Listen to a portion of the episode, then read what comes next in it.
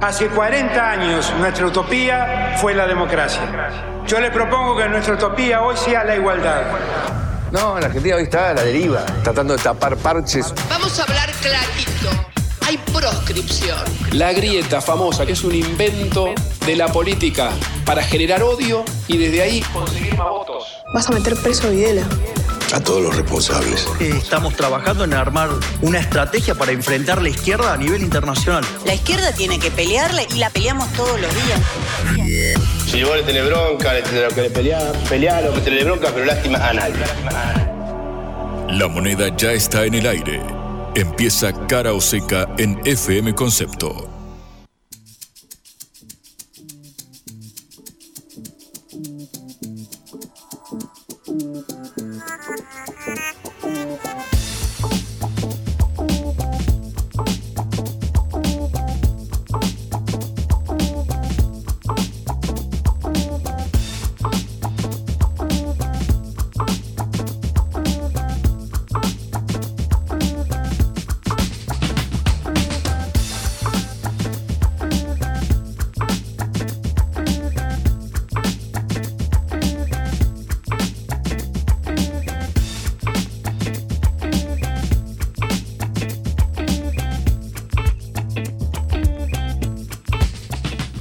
Hola, ¿qué tal? Buenas tardes en esta hora del regreso de este día, martes 7 de noviembre. Eh, los saludamos Juan eh, Lehmann y Patricia Lee desde Cara Oseca, esta producción de la Agencia Internacional de Noticias Sputnik. Hola Juan, ¿cómo estás? Hola Patri, buenas tardes. Eh, Sabes que estoy inaugurando en este momento la temporada de oficialmente salir con una remera a la mañana y en caso de volver a la tarde llevarme otra en la mochila. Porque 31 grados de sensación térmica, casi 32 a las 5 y media de la tarde, un día primaveral nublado, a mí me parece un exceso. Bueno, pero no te preocupes que ya va a llover, está por largarse a llover, así que Pero puedes cambiarte de, de remera porque se te va a empapar. Cerramos la temporada de salir con una campera a la mañana y después eh, tener que tirarla por ahí porque nos morimos de calor. Ahora oficialmente entramos a la época de sufrimiento y humedad, sobre todo si viajas en el transporte público, como lo hago yo para ir y venir a este programa. Bueno, ¿qué se le va a hacer? Bueno, hay tantos temas para hablar, de los cuales tendremos que dedicarnos un poquito a cada uno de ellos en este programa, porque en días previos a las elecciones definitivas en las cuales se elegirá el presidente argentino, por supuesto que cada hecho, cada dato, cada escándalo se convierte en una pequeña batalla electoral eh, de cara a, a- muy pocos días, ¿no? Porque ya tenemos 7, 8 días nomás para las elecciones generales. Va, 12 días, 7, 12 días, 12 días para las elecciones. También vamos a hablar de Patri sobre el hecho político del día de eh, ayer. Hay dos temas para hablar. El primero te lo vendo ahora, que es obviamente la visita de Sergio Massa a Córdoba y la pronunciación de, el pronunciamiento, mejor dicho, de eh, Schiaretti, el gobernador de la provincia mediterránea, sobre el eh, pedido de juicio político a los integrantes del máximo tribunal de justicia que impulsa un sector del espectro oficialista como un pase de factura a Massa, cuando, claro, sabemos que esos votos de Schiaretti son fundamentales para ver si eh, se altera el resultado de lo que Claro. empiezan a augurar las encuestas con esta potencial victoria de Milei que sabemos que las encuestas pueden pifiarle y Mm. vaya si lo han demostrado. Bueno, estas declaraciones de Schiaretti este, surtieron mucho, mucho ruido. Vamos a hablar con una persona de Córdoba para que nos explique cómo está el ambiente allá. Bueno, sí, una provincia estratégica después de Buenos Aires, definitoria. Bueno, y después seguiremos hablando de eh, internacional, hablaremos de Uruguay, de nuestro país vecino, separado apenas por un pequeño o por un amplio río, el río de la Plata, pero país del cual nos separan eh, una hora de viaje apenas, de manera que somos casi, casi hermanos. Un charquito nos separa, Patri, básicamente. hay, que saltar el charco. Sí. Eh, y también para cerrar el otro tema importante del día, en este caso uno que entrecruza el mundo de la justicia con el mundo de la política propiamente dicha, con el mundo del espionaje. Vamos a hablar de esta James causa sobre eh, la potencial alteración de teléfonos de magistrados de primer renombre y la detención o el allanamiento, mejor dicho, de uno de los hombres clave en el armado de la cámpora, de la agrupación que responde a Cristina Fernández de Kirchner, particularmente a su hijo Máximo eh, Kirchner. En el marco de todos estos eventos, hay quien dice que quien está en el centro de todo esto es o un espía inorgánico, como se le llama, es decir, quien está en la planta de la AFI, o un periodista de dudosa procedencia, al menos. Vamos a intentar explicar lo que sucede porque la verdad es que la verdad no nos es bastante ajena. Sí. Empezamos nuestro programa. Cara o seca de Sputnik en concepto FM 95.5.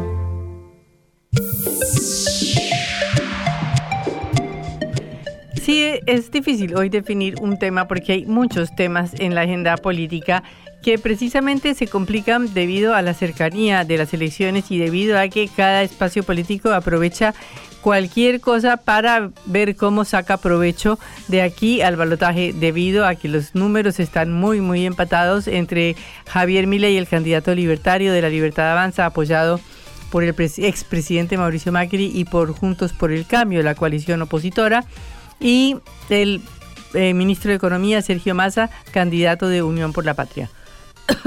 Perdón. Ah, hay un tema que estalló ayer o hoy y que complica enormemente al oficialismo y es el escándalo por el espionaje a los jueces de la Corte, del cual ya vamos a hablar en detalle eh, más adelante en el programa. Eh, que eh, está, digamos, pegando de lleno en el corazón de lo que es la cámpora, como decía Juan ahora al comienzo, y el kirchnerismo, porque se trata de acusar a un eh, diputado que se llama Rodolfo Tailade, quien quedó involucrado en un escándalo de espionaje ilegal que involucra al ex espía o espía o no sé qué cosa llamado Ariel Sancheta. Tailade Tailade, que es miembro de la Comisión de Juicio Político, es uno de los... Ahora, en este momento, aclaremos, hay una comisión de juicio político que está juzgando a los jueces de la Corte Suprema de Justicia. De manera que eh, en esa comisión, eh, justamente Rodolfo Tailade es uno de los miembros más activos y todo este escándalo está golpeándolo directamente a él. Ya explicaremos el escándalo de, cómo se llegó a conocer la actividad de este ex espía eh, que, espió, que espió eh, a los jueces de la Corte Suprema de Justicia que terminó desatando un escándalo con el famoso viaje al lago escondido, esta propiedad del multimillonario inglés Joe Lewis, en la cual estuvieron eh, no solo altos funcionarios de la justicia, sino también eh, funcionarios del Grupo Clarín, que fueron los que financiaron, o, mejor dicho, empleados del Grupo Clarín, que fueron los que financiaron todo el viaje. Y bueno, a partir de ahí se, se inició toda esta investigación de cómo fue que saltó a la luz pública este viaje y de todos los chats que hubo después del viaje para tratar de ocultar el viaje por parte de los funcionarios y jueces que habían viajado. Ya lo va a explicar Juan más adelante. Pero el escándalo está golpeando de, lleno. Eh, de hecho, la comisión de juicio político hoy no funcionó, no sesionó, porque el oficialismo se retiró de la comisión de juicio político el día de hoy. Eh, y bueno, estamos esperando. El, juicio político de la Corte Suprema es algo muy difícil de hacer, es muy difícil que se obtengan los votos y ya sabemos que va a cambiar la composición de las cámaras del Senado y de la Cámara de Representantes de, eh, a partir del 10 de diciembre, de manera que eh, realmente es algo que no tiene mucha perspectiva, pero de cualquier manera ha concitado la atención política del país porque ha sido un pequeño escandalete el pedido de juicio político a la Corte por parte del fundamentalmente del oficialismo y del kirchnerismo, y por otra parte este escándalo que ahora surge de los chats y de los espías eh, famosos que han espiado a los jueces de la Corte, entonces surge el escándalo de cómo el espionaje sigue siendo una actividad muy, muy practicada en la Argentina. Bueno, ya hablaremos de esto en el programa. Pero esta es la parte, digamos, política que se dirige en contra de Unión por la Patria, aunque no sabemos qué tanto daño le puede hacer en este momento, porque es un tema como demasiado político, eh, demasiado alejado de las preocupaciones de todos los días de la gente, de manera que saber cómo golpea este escándalo es muy difícil a pocos días de las elecciones. Lo que sí se ha puesto en práctica ya en el Congreso a partir de esta semana es el pacto entre Mauricio Macri y Javier Milei. que ya eh, en este en esta semana en el Congreso empieza a funcionar como acuerdo político entre un sector del PRO, el partido de Mauricio Macri, y la Libertad Avanza, pero que también refleja la división de Juntos por el Cambio, la coalición opositora, a partir de su pérdida de, derrota, de su derrota electoral del 22 de octubre. Eh, el candidato eh, Javier Milei pidió una sesión especial en la Cámara de Diputados por primera vez desde que es diputado, eh, es decir, desde hace dos años, para tratar proyectos que piden informes al gobierno por los argentinos secuestrados por Hamas en Israel. Esta petición de una sesión especial fue acompañada por un sector del PRO y otros diputados macristas. O sea, es la primera prueba para testear cómo funciona esta coalición de la libertad avanza con diputados macristas. Hay que ver qué pasa y quiénes, eh, si, si, logran realmente eh, que se concrete la sesión y si logran algo en esa sesión. Pero bueno, es un primer ensayo que hacen eh, de acuerdo político, aunque para reunir el quórum se los ve, digamos, en dificultades, porque el oficialismo, el gobierno, el peronismo, apenas conoció esta petición de Javier Milei, eh, difundió una declaración conjunta de la Cámara aprobada el 10 de octubre para condenar los ataques terroristas de Hamas. Eh, y después también la presidenta de la Cámara, Cecilia Moró, convocó a los jefes de bloque para analizar y generar consenso respecto de los rehenes en Gaza. Es decir, el oficialismo está contestando para evitar perder la iniciativa en un tema muy sensible para Argentina, como el hecho de que más de 20 argentinos estén siendo rehenes en este momento de Hamas en Gaza. Bueno, pero veremos qué pasa. Es, un primer, es una primera prueba de este ensayo de acuerdo político entre el Milei y Macri y hay problemas porque los más críticos de lo que se llamó pacto de Acasuso, porque este pacto se hizo en la casa de Mauricio Macri, en la localidad eh, del norte de la, del conurbano bonaerense de Acasuso, eh, y, se hizo una reunión a las once y media de la noche. Bueno, ya sabemos que fue toda una reunión misteriosa, a la que fue eh, Patricia Burrich y Javier Milei y dos o tres más, y ahí se cocinó este pacto político de que este sector de Juntos por el Cambio y del PRO llamaría a votar incondicionalmente por Javier Milei. Pero los otros que quedaron por fuera dicen que no van a hacer nada con Milei ni con Macri, salvo que sean cosas que beneficien a la gente, según un sector, uno de los dirigentes de otro sector que no está de acuerdo con el eh, apoyo a Milei. De manera que estamos eh, ya eh, entrando en la semana definitiva. Vamos a tener un debate entre los vicepresidentes mañana, precisamente en un programa de televisión, en el programa de A Dos Voces, y después el domingo estará el debate entre los dos candidatos a presidente, entre Javier Milei y Sergio Massa. Estos son los hechos políticos que reúnen toda la expectativa esta semana. Y veremos qué pasa y cómo se refleja esto en las encuestas, porque hasta ahora eh, varios estudios publicados por distintos diarios nacionales daban una ventaja al candidato libertario y muy pocos, solamente tres encuestas, o sea, seis daban una ventaja a Milei y tres daban una, eh, una ventaja a Sergio Massa. Pero incluso la eh, encuestadora que le daba ventaja a Sergio Massa, Analogías, que es una encuestadora que es afín al peronismo, eh, redujo la ventaja que tenía Sergio Massa según sus encuestas anteriores. Apenas dice que hay una diferencia entre Massa y Milei de 2.7 puntos, que es casi un empate técnico. Y esto reduce porque antes le daba una, una ventaja a Sergio Massa de 8 puntos, o sea, bajó 5 puntos. Según el análisis de la encuestadora, esto sería porque eh, los indecisos se empiezan a definir y se definen más por Milei que por Massa. Si es cierto o no, obviamente ya sabemos que las encuestas no han acertado ni se han caracterizado por su precisión. Pero según esta encuesta, que como digo, no es ajena al gobierno o no es enemiga del gobierno, el candidato libertario pasaría de 34 a 39.7. O sea, 5.4 puntos que subiría mi ley y los, se explicaría por la caída de los indecisos que según esta encuestadora siempre bajan en todos los balotajes. Es decir, empiezan a ser un número importante y después se reducen seriamente eh, a la hora que se acerca la votación. Entonces, estos electores que todavía están en, la mira de todos los políticos, o mejor dicho, de la Libertad Avanza y de Unión por la Patria, eh, están ya eh, definiéndose.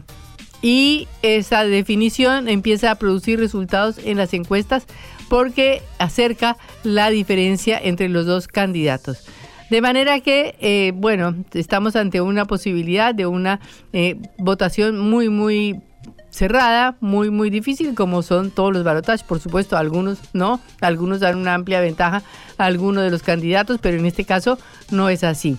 Porque si bien Massa Rossi sacaron casi 10 millones de votos y Milei 8 millones de votos, bueno, está ahí en la canasta para pelear los 6 millones, casi 400 mil votos de Patricia Bullrich y los de eh, Schiaretti. Hoy vamos a hablar precisamente de Córdoba, que sacó 1.802.000 votos. De manera que todas estas, estos casi 7, 8 millones de votos, más los votos de la izquierda, del frente izquierda, que fueron 700 mil, o sea, ya estamos hablando de 9 millones de votos, eh, están ahí en el medio definiéndose. Por supuesto que la izquierda es posible que se defina por masa, una parte de los de Schiaretti por ahí también, y que Patricia Bullrich no logre tironear, por supuesto, todos los votos de Junto por el Cambio de ninguna manera hacia Milley. Pero bueno, estas son las debates que hay y por eso tanta importancia tienen los escándalos políticos de último momento, aunque no se sabe qué tanto pesen a la hora de decidir el voto. Porque ya sabemos, por ejemplo, que el escándalo mediático de Martín Insaurralde, el ex, el ex jefe de gabinete del gobernador Axel Kicillof en la provincia de Buenos Aires, que fue encontrado con una modelo en Marbella cuando se suponía que estaba firmando decretos en su oficina. Eh, no hizo mella en elección porque justamente en Lomas de Zamora, que es donde Insaurralde es el intendente, el peronismo se impuso ampliamente por sobre Juntos por el Cambio y sobre la Libertad de Avanza. De manera que veremos cómo afectan estos escándalos políticos, de espionaje y todas las cosas que salen justo unos días antes de las elecciones siempre para ver si realmente logran cambiar esta dinámica electoral o si le inclinan uno o dos puntos para algún lado. Pero bueno, ya nos queda poco tiempo para enterarnos. Blanco o negro, sí o no. A favor o en contra. Sputnik para la pelota para reflexionar.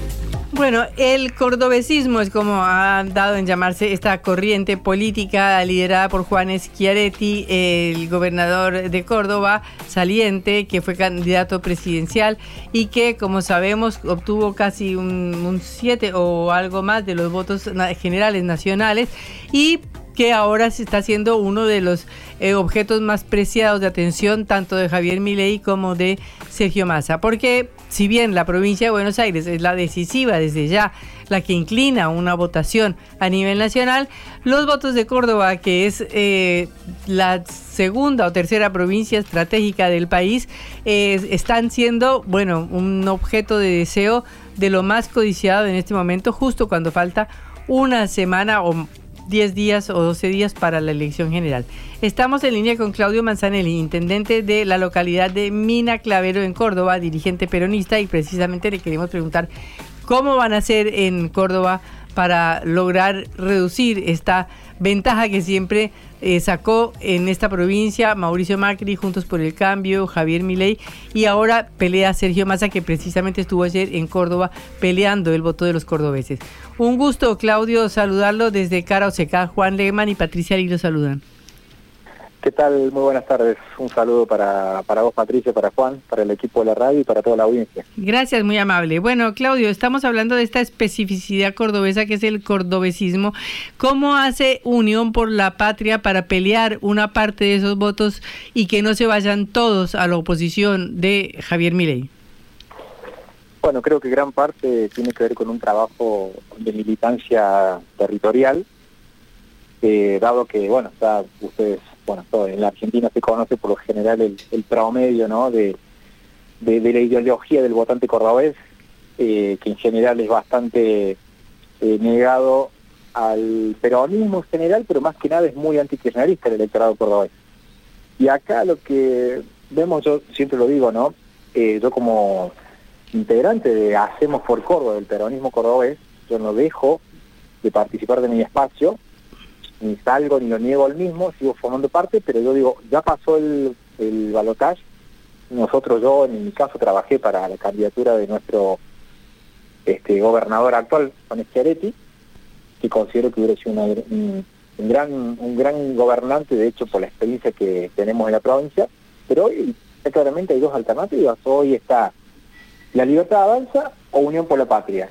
Todas las propuestas que yo estoy totalmente en contra de lo que propone mi ley y todas las propuestas de, Sergio Massa y Unión por la Patria como peronista, no tengo ninguna, ninguna duda que hay que apodarlo a Sergio Massa.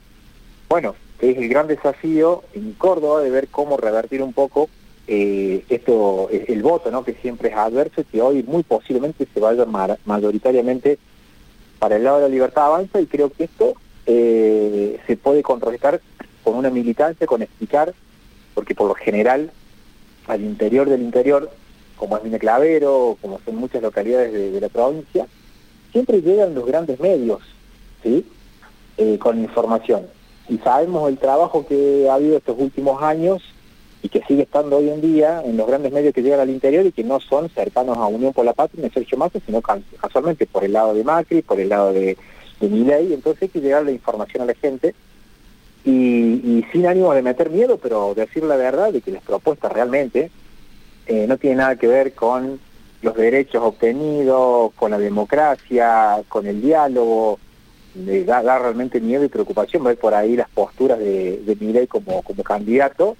Digo, si tiene semejantes actitudes siendo hoy un candidato, no quiero ni pensar cuando tenga el poder y la autoridad de un presidente. No digo nada, me hace pensar de que va a cambiar, de la falta de respeto, el maltrato. Eh, y por otro lado, digo, insisto en esto, creo que las propuestas nosotros los argentinos necesitamos son las propuestas que hoy tiene Sergio Massa y, el espacio de Unión por la Patria. Claudio, buenas tardes, ¿cómo estás? Juan Lemante te saluda acá.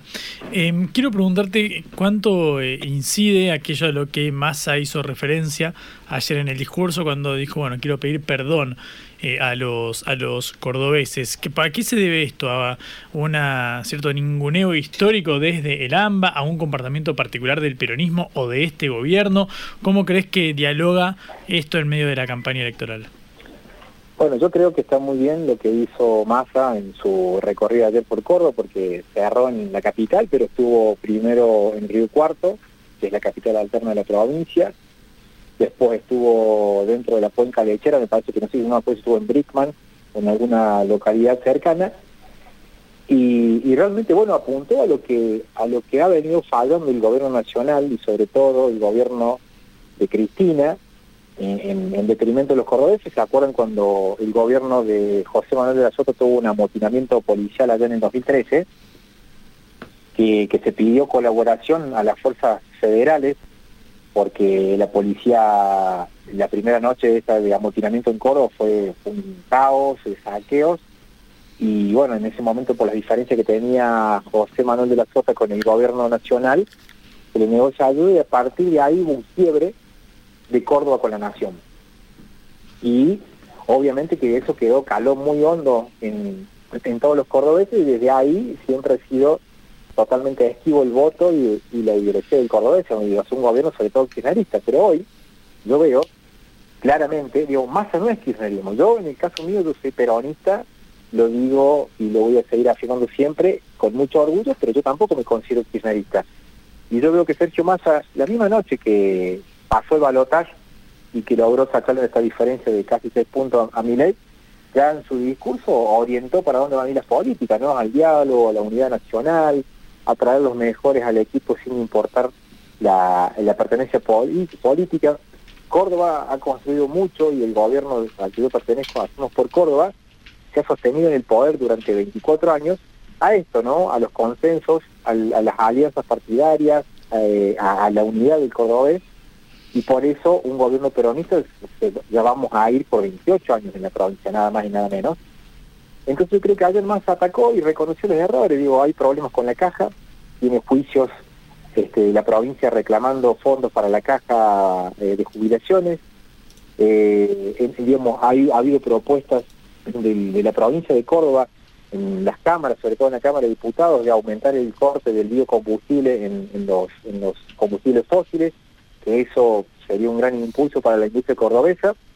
Eh, Massa propuso de que él quiere elevar una ley para subir el, corte del biocombustible, pidió perdón. Yo creo que atacó en donde el cordobés resiste a, un gobierno del peronismo nacional o sobre todo un gobierno kirchnerista y creo que estuvo muy bien y por qué no hemos de, de creerle a esa propuesta. Em, Claudio, dado este, este marco que nos estás eh, pintando desde allá como hombre, bueno, con presencia territorial claramente como, como intendente, quiero preguntarte qué opinas sobre eh, hasta ahora cierta neutralidad que ha mostrado eh, Schiaretti, cuya última último pronunciamiento público ha sido casi en contra del peronismo por este intento de juicio político a los integrantes del máximo tribunal y de hecho diciendo el gobierno peronista de Sergio Massa, adjudicándoselo al candidato. dado que, bueno, obviamente representa representa un peronismo particular, que es el de Cordobés, con todas las especificidades perdón, del caso. ¿No, ¿No te llama, no te hace ruido esta casi prescindencia que está mostrando hasta ahora? Sí, la verdad que a muchos, digo, de nosotros, de los peronistas cordobeses, eh, nos ha sorprendido por lo menos, ¿no? Eh, las declaraciones de, ayer. Eh, y la verdad que, bueno, en estos últimos días, bueno, nuestro gobernador ha vuelto hace poquitos días de toda esa gira por, por los países árabes para conseguir fondos para el acueducto Santa Fe Córdoba y nosotros no hemos, no hemos tenido reuniones políticas eh, que nos convoquen ¿no? a la capital para ver, digamos, cuál es la, la bajada de línea de nuestro gobernador o en última por qué, en última se dijo lo que se dijo ayer de parte de él, eh, pero al margen de eso, eh, yo estoy hablando a título personal y estoy hablando como peronista, obviamente que me hacen ruido las declaraciones de, nuestro gobernador, pero yo creo que bueno, hay que dejar eso de lado, eh, sabrá él y tendrá sus motivos, a mí me gustaría que como intendente mi gobernador me diga por qué declara esto, por qué declara lo que declara, y que alguien nos vaya un poquito de línea, eh, pero al margen de eso, mientras eso no ocurra, yo ya lo he hecho público en varios medios colegas de ustedes de la capital, eh, en los medios más conocidos de acá de Córdoba, como Cadena 3 también lo hice la semana pasada, es cierto que llaman la atención las declaraciones de los referentes peronistas cordobeses apoyando a, Massa, pero yo estoy recontra convencido de que más allá de la bajada de línea, eh, tenemos independencia, digamos, de eso se trata también el, peronismo cordobés y hacemos por Córdoba, tenemos de este, libertad para manifestarnos y lo estamos haciendo de una cuestión 100% ideológica convencido. ¿Qué, vamos a volver a hablar sobre, digamos, la propuesta de los vouchers de la educación, de la venta de armas, ¿no? de la venta de órganos, bueno, de todo lo que viene de estas propuestas realmente temerarias de, de mi ley. Y encima de esto, ¿no? De hizo eje, mi ley creo que convenció un montón de gente, sobre todo los jóvenes, de lo disruptivo, de lo nuevo, basta de la política tradicional, vamos en contra de la casa, pasaron, le pasó el balotaje y mientras estaba dando sus primeras palabras estaba casi arrodillado pidiéndole a Juntos por el Cambio que lo acompañen con su voto, criticándole a la casa y, abrazándose a la casa. Entonces digo, estas contradicciones realmente para mí son insostenibles y con más convencimiento digo lo voy a acompañar a, Sergio Massa y a, nuestro, peronismo como peronista cordobés. ¿Y cómo es esa relación de fuerzas ahí interna? ¿Hay un sector como usted que apoya a Massa o la mayoría se inclina por mi ley?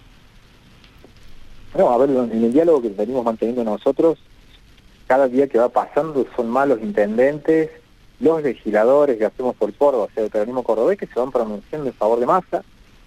Eh, a ver, los primeros referentes peronistas de Córdoba y de peso se pronunciaron ya hace más de 15 días el intendente reelecto de la ciudad de Altagracia, una de las ciudades más importantes de la provincia de Córdoba, claramente dijo que él también lo hacía a título personal y como peronista y atendiendo las propuestas de los dos candidatos que él iba convencido a trabajar y militar por masa, la legisladora, nosotros tenemos un formato de unicameral, o sea, acá hay una legislatura en la provincia de Córdoba.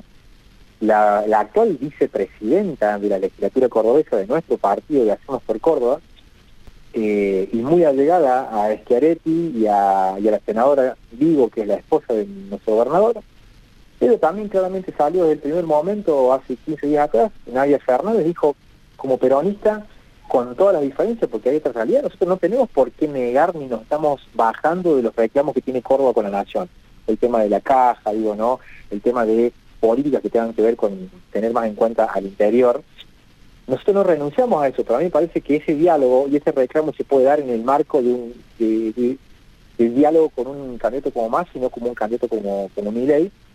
Y digo, se pronunció esta persona, Nadia Fernando, una legisladora, vicepresidenta de nuestra legislatura, también hizo lo propio, dijo, como peronista voy a acompañar a Sergio Massa, y así va pasando, digo, el intendente de Villa María, bueno, el ex secretario de Obra y Servicios Públicos, Martín Gil, eh, obviamente que se ha pronunciado y en general los intendentes de nuestra zona, yo pertenezco al, oeste cordobés, por ahí no se animan a hacerlo público, yo respeto esa postura, pero yo siempre he sido de, la frontalidad y la sinceridad, y cuando a mí me preguntan no tengo por qué ocultar de que, de que tenemos que trabajar por masa y por un gobierno peronista, y día a día van apareciendo cada vez más intendentes y más referentes de la provincia de Córdoba, este, apoyando, apoyando esta postura y creo que me parece que ese es el camino. Mm. Em, eh, Claudio, eh, otro tema que me parece que es eh, importante a la hora de analizar, más allá de los resultados de esta elección particular, que obviamente puede ser fundamental para, el corto y mediano plazo del país, es la relación histórica que ves que está teniendo el interior con el, el área metropolitana de, Buenos Aires. Vimos que Schiaretti en los debates casi que habló a un público del interior, particularmente quizás a un público de Córdoba, pero bueno, por esta diferencia con el resto de los candidatos, que es este ambacentrismo donde, bueno, pareciera ser que los porteños terminan apañando todo el espectro eh, político, al menos el ¿Crees que hay alguna forma de salvar estas, estas eh, distancias, de proyectar más líderes del, del, interior, o al menos dentro del espectro peronista, para intentar, bueno, saldar estas, estas diferencias que pueda haber más allá del posicionamiento político, bueno, de la forma de llevarlas a la práctica?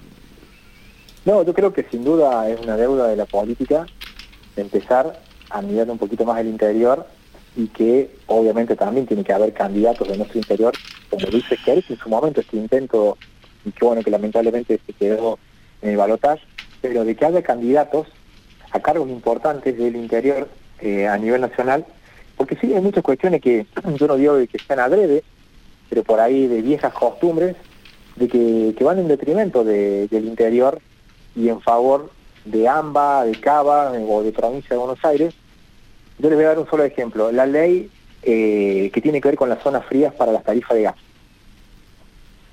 Se diseñó Mina Clavero, por ejemplo, una localidad que tiene en época de invierno temperaturas de 10 grados bajo cero en la zona urbana, en la zona de la periferia, en la zona rural, tenemos 12 hasta 15 grados bajo cero.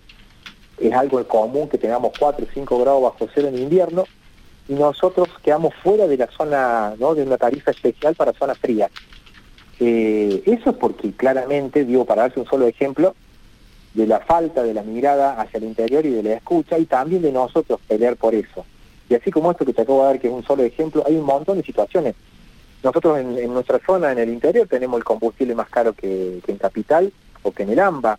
Eh, tenemos mucho menos subsidio, este, no es un cliché de campaña, sino que es una realidad. Nosotros hoy el boleto urbano en Córdoba Capital está cercano creo que a los 180 pesos y todavía creo que el, boleto urbano de ustedes en Capital no llega a los 100 pesos. Eh, ¿qué, ¿Qué diferencia? ¿Por qué, digamos, eh, el cordobés o el riojano o el santafesino tiene que pagar una tarifa y en, Buenos Aires mucho menor? Somos ciudadanos iguales y tenemos, me parece que nos corresponde los mismos derechos. Por eso yo creo que sí tiene que haber de una buena vez un presidente que escuche los reclamos del interior y que nos pongan a todos en un plano de igualdad. Eh, Claudio, muchísimas gracias por estos minutos en Cara Hasta luego. No, gracias a ustedes. Un saludo para todo el equipo y para toda la audiencia. Era Claudio Manzanera, intendente de Mina Clavero, esta localidad de la provincia de Córdoba, dirigente peronista que apoya a Sergio Massa en este balotaje del 19 de noviembre. En la vida hay que elegir. Cara o seca.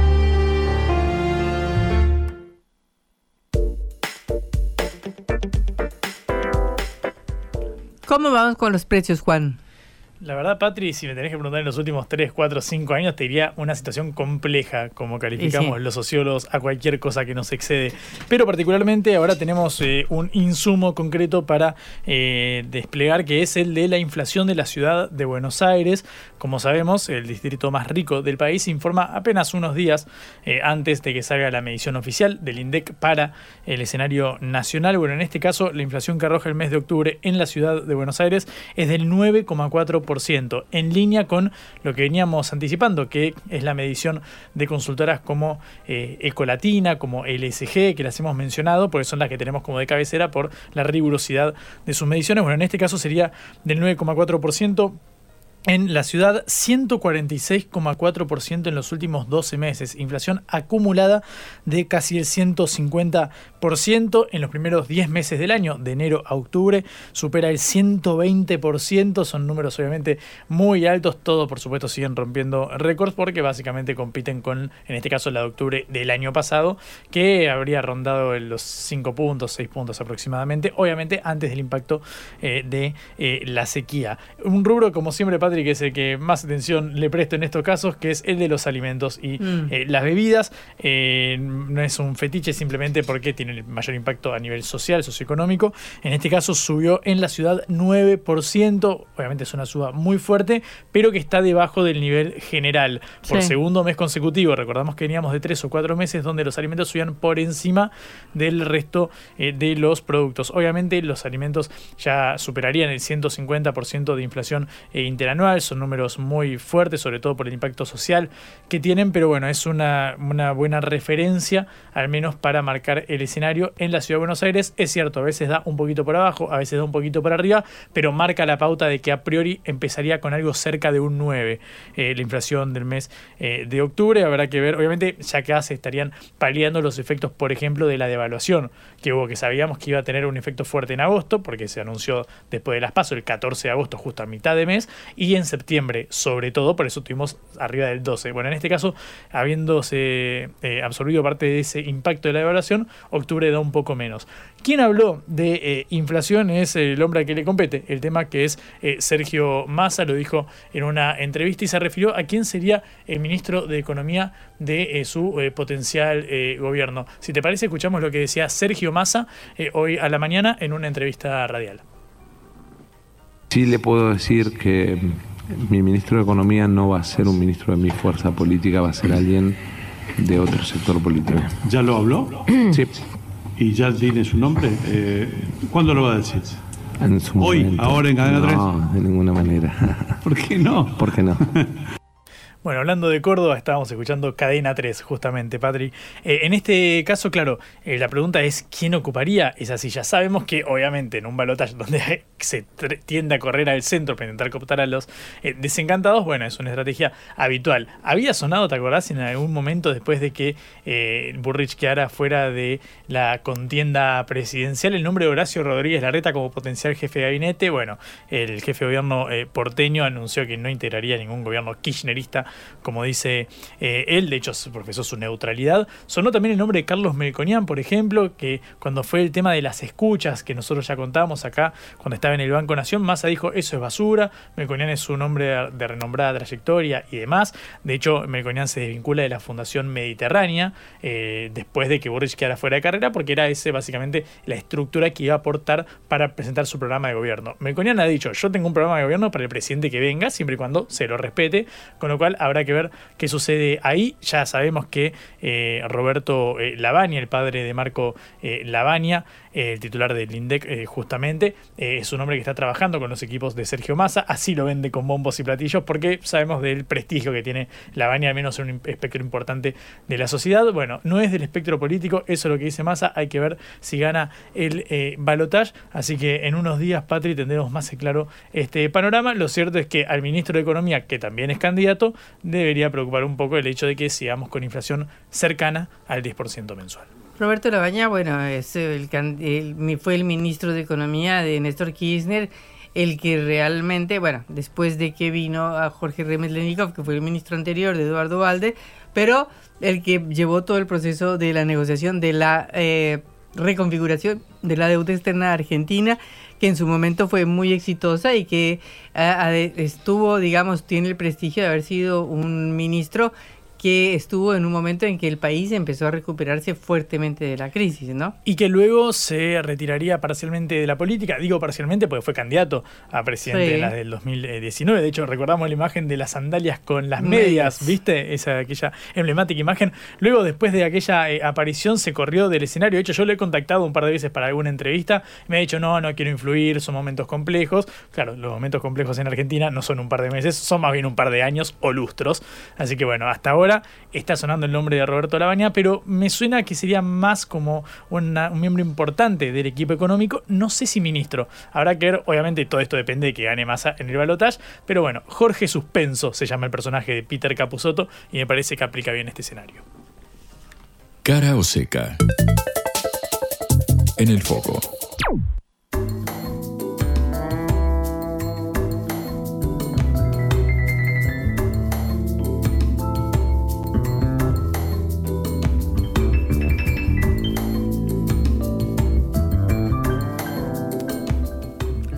Parece que los escándalos políticos no son privativos de la Argentina, es decir, nuestro país tiene el mérito de tener todos los escándalos, todos los problemas, todas las crisis, eso está clarísimo. Pero siempre se presentó a nuestro querido país hermano de Uruguay como lo contrario, lo opuesto, la meca del orden, de los gobiernos que se eh, comprenden mutuamente, de los opositores que se hablan entre ellos, que son civilizados, que no se pelean. Bueno, siempre ha sido una imagen opuesta a la de Argentina. Sin embargo, en estos días Uruguay vive una real conmoción política porque no solamente se provocó la renuncia de Francisco Bustillo, que era el canciller, sino también del ministro Luis Eber, que es el ministro del Interior y que también eh, pues le fue pedida la renuncia por el presidente Luis Lacalle Pou, eh, que eh, había, se había apoyado en estos dos mm, dirigentes políticos eh, que eran muy cercanos a él y que eran muy importantes para su gobierno. Bueno, ya sabemos que el escándalo empezó a partir de la detención en Dubái de Sebastián Marcet, un narcotraficante muy buscado en toda la región que fue capturado en los Emiratos Árabes y que eh, tenía un pasaporte falso paraguayo, pero eh, con la ayuda del Ministerio de, o de la Cancillería uruguaya logró conseguir su pasaporte uruguayo. Obviamente él es uruguayo.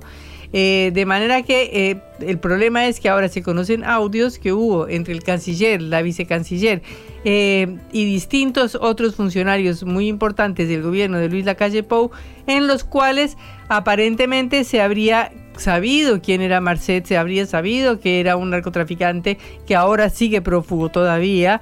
Y eh, habría habido unos intentos de ocultar este... Eh, que se sabía y los intentos de ocultar cómo fue que consiguió el pasaporte, si bien eh, Marcet es uruguayo, pero de alguna manera eh, los audios evidenciaron que el gobierno intentó ocultar estos mensajes a la justicia y evitar presentarlos en una investigación.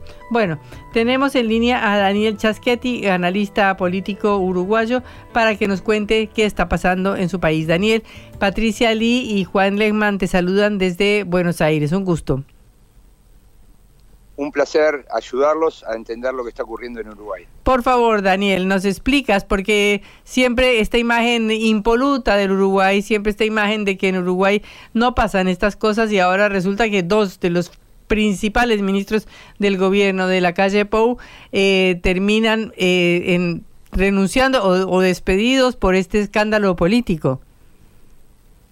Bueno, sí, es un, es un problema complicado que ha devenido en una crisis política porque eh, la, entrega del pasaporte, esto fue hace dos años, este, nunca quedó clara eh, los criterios que se tomaron y además este, había muchas preguntas relativas a la velocidad con que se le entregó.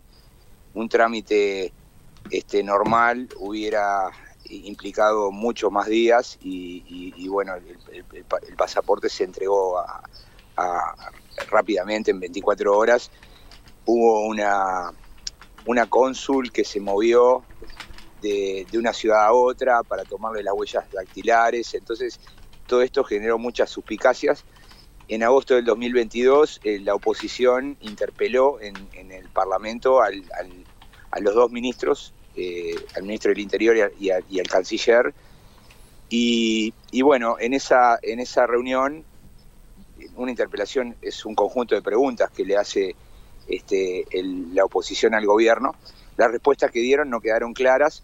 Luego la oposición, que es el partido, es el Frente Amplio, este, activó un mecanismo de acceso a la información y, bueno, la Cancillería se, estaba obligada a entregarle todas las comunicaciones que se habían dado entre los dos ministerios. Quienes se encargaron de este tema eran eh, la, la vicecanciller de, que se llama Carolina H y el, y el vicecanciller del, Ministerio del Interior que, que se llama eh, Maciel. ambos este, ambos jerarcas este, reconocían en esas comunicaciones que, bueno, que conocían que era un, peligroso narco. Y, bueno, el escándalo está dado porque ambos fueron convocados a la torre ejecutiva, que es donde está el presidente de la República, por uno de los asesores este, del presidente, eh, con el fin de destruir las pruebas. Este, todo esto quedó expuesto en, los audios que, que bueno que uno de los, de los imputados este, presentó y eso pone en una posición muy complicada al gobierno y sobre todo al presidente, ¿no? Eh, desde luego que el presidente tiene otra versión, pero bueno, eh, en este momento todo está en manos de la fiscalía. Se ha abierto una, una, segunda causa, eh, ya no por, por, el, por el pasaporte, sino ahora por la destrucción de, de estos documentos que eran públicos y para tratar de determinar las responsabilidades. Lo cierto es que la crisis terminó derivando en, la necesidad de destituir a estos jerarcas. En total son, son cinco los que salieron. Una había renunciado antes, pero ahora en, esta semana son cuatro los, destituidos. Este, habitualmente se, se utiliza el eufemismo eh, presentó renuncia, pero en realidad este, lo cierto es que el presidente se tuvo que deshacer de ellos porque están implicados y además ahora están siendo investigados, ¿no? Entonces este, el, gobierno queda en una posición bastante complicada, debilitada y, bueno, con, con, el problema de que, de que tiene esta causa judicial abierta, además de otras, de otros problemas anteriores, ¿no? Por ejemplo, el, caso, el llamado caso Astesiano, Astesiano era el, jefe de seguridad de la calle Pou, y Astesiano había montado una, eh, una participado de una red de tramitación de pasaportes para ciudadanos rusos y además había montado como una especie de gestoría para, para llevar adelante toda una serie de, de, favores a empresarios, etcétera, y que entre sus actividades incluía el espionaje a dos senadores de la, oposición, ¿no? Entonces, bueno, está ese caso también. Entonces, son como varios casos y, yo diría que eso está debilitando fuertemente al gobierno y sobre todo porque estamos a un año de las elecciones. El otro problema es que, bueno, esto está eh, dañando la imagen internacional de Uruguay, ¿no? Porque este, este tipo de, episodios así tan próximos a la presidencia de la República este, y donde se estima que, bueno, que acá lo que tenemos es una penetración del narco y del dinero sucio, este, no, no habíamos vivido algo similar y, bueno, en ese sentido está todo el mundo muy preocupado este, y, bueno, ahora se está empezando a discutir, a revisar este, si, si en verdad no bajamos los brazos, si en verdad muchas de las instituciones que tendrían que haber funcionado de una manera correcta no lo hicieron.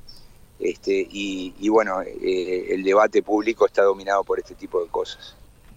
Eh, bueno, muy completo tu eh, explicación. Te agradecemos mucho por esta em, comunicación desde el otro lado del eh, Río de la Plata.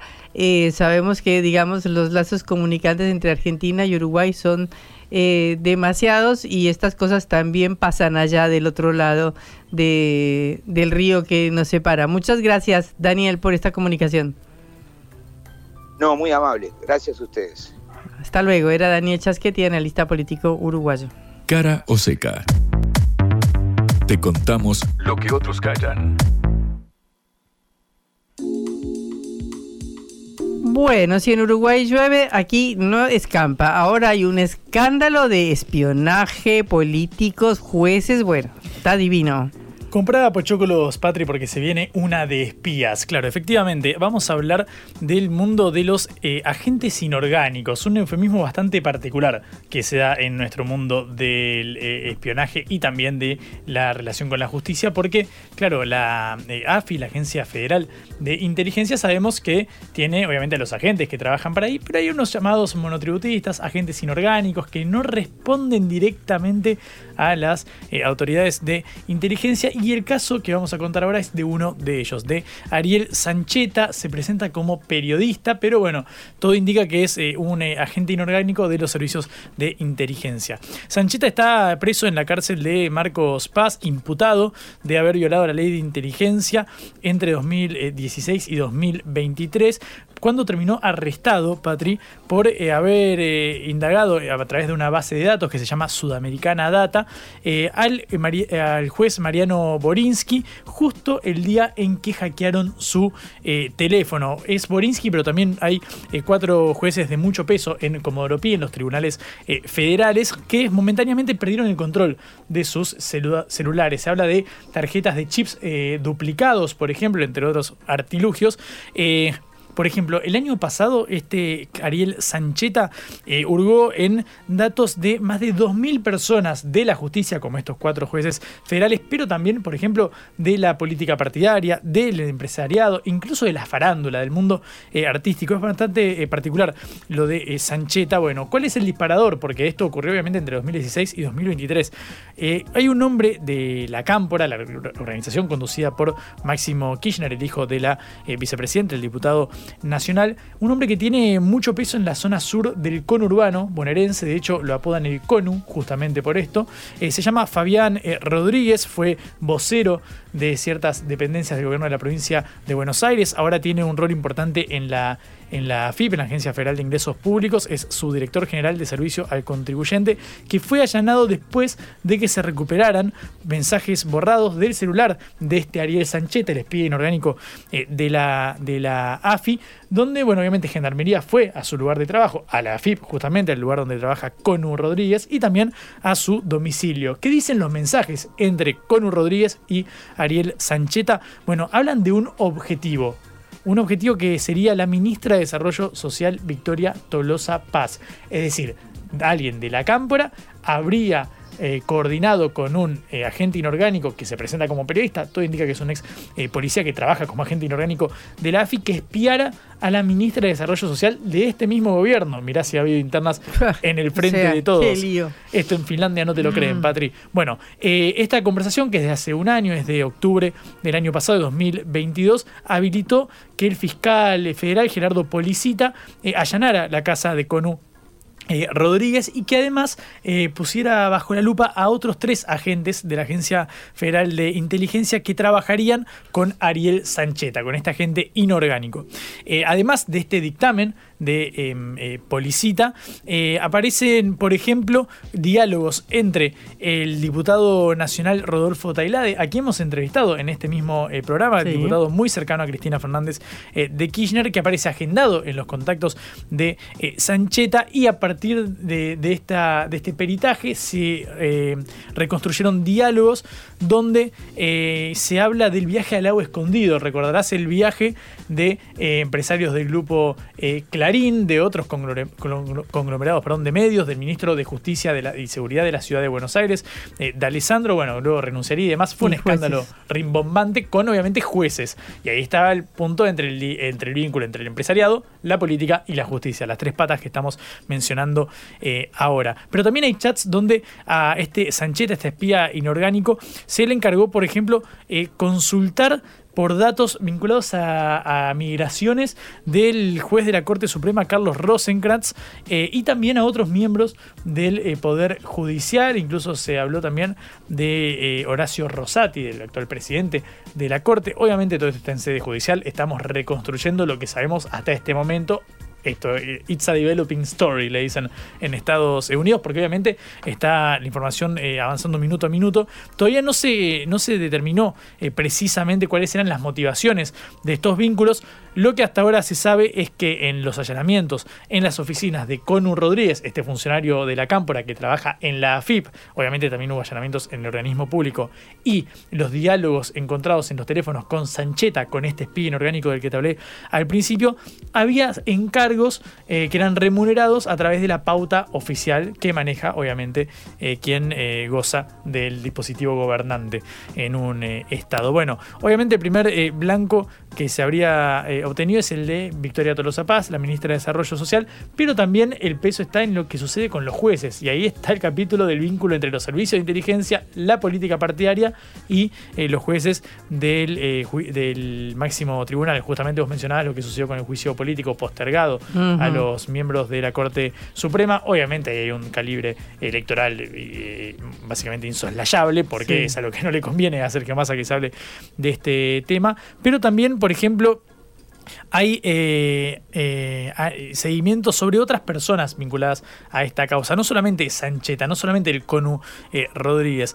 también se deposita la mirada sobre Ezequiel Núñez Piñeiro, que es el hacker misionero que logró eh, acceder a los eh, chats del exministro de Seguridad porteño, de Marcelo de Alessandro, el del viaje al lago escondido con los jueces. Sí, donde salieron todas las matufias que hacían entre ellos para cubrir el viaje. Obviamente esto se origina en eh, la ilegalidad, porque fue espionaje ilegal, no fue con una orden de un juez. Obviamente este es un capítulo central para entender el lento avance de esta causa, que es, bueno, básicamente son pruebas obtenidas de manera ilícita, no, están, no están amparadas en la orden de un juez. Pero bueno, sabemos que también se hackeó el teléfono de Diego Santilli, quien fuera número 2 de la reta en la ciudad de Buenos Aires, luego diputado de la, de la Nación por la provincia de Buenos Aires, compitió por las elecciones y perdió contra Lindetti, gente de mucho peso en el armado. Hackeados y espiados todos. En el armado eh, opositor. También el juez de casación Mariano Borinsky, Gustavo Hornos, eh, y también algunos que integraban el tribunal que condenó a Cristina Kirchner el año pasado, como Rodrigo Jiménez Uriburu y Andrés